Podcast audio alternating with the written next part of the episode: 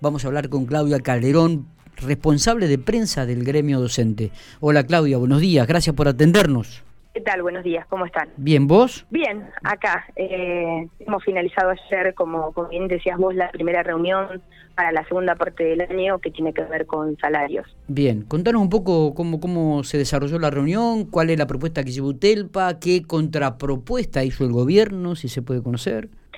Sí, nosotros llevamos un análisis nuestro de, este recorrido que hemos tenido. Veníamos con un 27,45% de aumento hasta eh, julio y bueno, la idea básicamente que, nos piden los docentes es que el salario supere a la inflación. Esto hasta ese momento se cumplió. Y escuchamos en el día de ayer la, primera propuesta para, para esta segunda parte que ofreció el gobierno. Eh, estaba obviamente el equipo de economía acompañando a la subsecretaria Marcela Feuer, que eh, en realidad lo que ofrecieron es un 6% para septiembre, un 6% para noviembre y un aumento del salario familiar o de las asignaciones familiares también a partir de septiembre del 50%. Este, este aumento a nosotros nos impacta en un 32,8% de los docentes recibirían ese aumento salarial, o sea que es un número significativo, pero no es el total de, de nuestros compañeros y compañeras, ¿no? eh, igual, obviamente, siempre que se suba eh, es importante. Está bien. Y, Ante... Sí, sí, sí, te escucho, te escucho. No, nosotros ante esa, ante esa oferta, sin, sin consulta previa, la declaramos insuficiente porque en realidad estamos hablando de un porcentaje que supere el 40%. Se desarrolló también esta semana a nivel nacional una paritaria donde CETERA sentó para todo el país salarios eh, que estén superando eh, el índice de la pobreza. En el caso de la provincia de La Pampa, la paritaria nacional no determina nuestra base salarial porque, bueno, estamos muy por encima de, del promedio del resto de las provincias, pero eh, sí fija algunas pautas, ¿no? Eh, y, y, también hacen se hace un análisis a nivel nacional de lo que es el proceso inflacionario que, bueno, que sufren todos los trabajadores, no solamente los docentes de nuestro país. Así que, bueno, dejamos planteado eh, la necesidad de que sea superior al 40%, que, tenga algunos puntos más para mejorar y para, para sostener el salario, que después se vuelve, termina con la economía de nuestra provincia.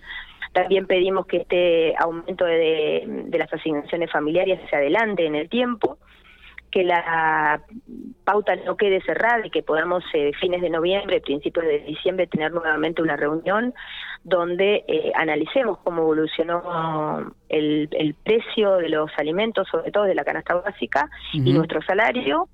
Eh, es un dato que se tiene siempre a mitad de mes, así que tendríamos que hablar de, de mitad de diciembre para, para poder volvernos a sentar y dejar ahí sí cerrada una pauta 2021. Porque bueno, yo creo que nosotros creemos que la situación en la que se encuentran los trabajadores amerita un análisis eh, pausado y pautado del salario para eh, para sostener, ¿no? Obviamente. Así que bueno, en ese en esa contrapropuesta que, hicimos, básicamente pedimos más puntos, pedimos eh, volver a charlarlo en noviembre, de fines de noviembre, principios de diciembre y el adelantamiento del aumento en las asignaciones. Está bien. Eh, el gobierno les ofreció 6 en 6% de septiembre, 6% de noviembre y me dijiste el 50% a partir de septiembre de las asignaciones familiares. Eh, ¿Y Utelpa cuánto cuánto pidió? ¿Qué porcentaje? ¿Llevaron algún número específico? Claudia? No, nosotros pedimos más, mm, pedimos mayor porcentaje eh, pensando siempre en superar el 40%. Mm, Sacamos la cuenta ahí que llegamos a un 39,45. Siempre sabemos que eh, cuando nosotros pedimos más puntos estamos pidiendo obviamente una masa eh, de dinero, una masa salarial que afecta obviamente a las arcas de la provincia, entonces eh, debemos ser cuidadosos y analizar cuál es el contexto, pero también debemos tener en cuenta eh, que ha sido un año muy complejo para los trabajadores y en realidad los trabajadores y las trabajadoras de la educación hemos puesto un montón de recursos, lo hemos trabajado mucho el año pasado, el tema de la conectividad, se logró a nivel nacional que se nos, se nos paguen eh, en, en algunas cuotas un, un porcentaje, un, eh, una cifra por conectividad que viene de Nación. Sí eso es algo que también obviamente pedimos a la CETERA que lo refuerce, que aumente, igual que el incentivo docente, es otra suma que cobramos de fondos nacionales que lo cobra todo el país. Eh, bueno, son son alguna, algunos puntos de nuestro salario que, que son importantes y que obviamente si los podemos aumentar y, y, los podemos sostener en el tiempo, ayudan sobre todo a aquellos eh, docentes que ganan menos, obviamente. Claro, claro. Eh, por, por lo que veo y por lo que escucho, no pidieron cláusula gatillo en esta oportunidad. No, nosotros lo que estamos pidiendo y, lo discutimos y lo trabajamos mucho ayer en la reunión con los secretarios y secretarias generales es el tema de dejar una pauta eh, de revisión que en este momento nos conviene revisar el, salario en diciembre para eh, no dejar cerrado y poder lograr sí terminar el año en función a la evolución de la economía, ¿no? Eh, entonces, lo que sí pedimos fue una pauta de revisión y la diferencia en realidad lo que está marcando es justamente la posibilidad de analizar en diciembre eso y también de analizar, de analizar eh, la suma fija que, que, todos los años percibimos los trabajadores estatales y que es importante, eh, más allá de que obviamente nosotros vamos por todo y que es que esa suma pase en algún momento a formar parte de nuestro salario, sea remunerativo y bonificable pero eh, sí sabemos que es importante entonces la posibilidad de discutir el porcentaje de diciembre y la posibilidad de discutir este este aporte que todos los años tenemos nos parece muy importante. Bien, bien. Pero ¿Cuándo, volvería Vamos a esperar a ver si el, si el jueves hay una... El jueves a las 9 de la mañana ah, nos eh, volvemos a reunir y ahí vamos a esperar una respuesta y ver cuál es... Eh, nosotros ayer desarrollamos eh, en, la, en horas de la tarde a través de Zoom una reunión con todos los secretarios y secretarias generales de las distintas seccionales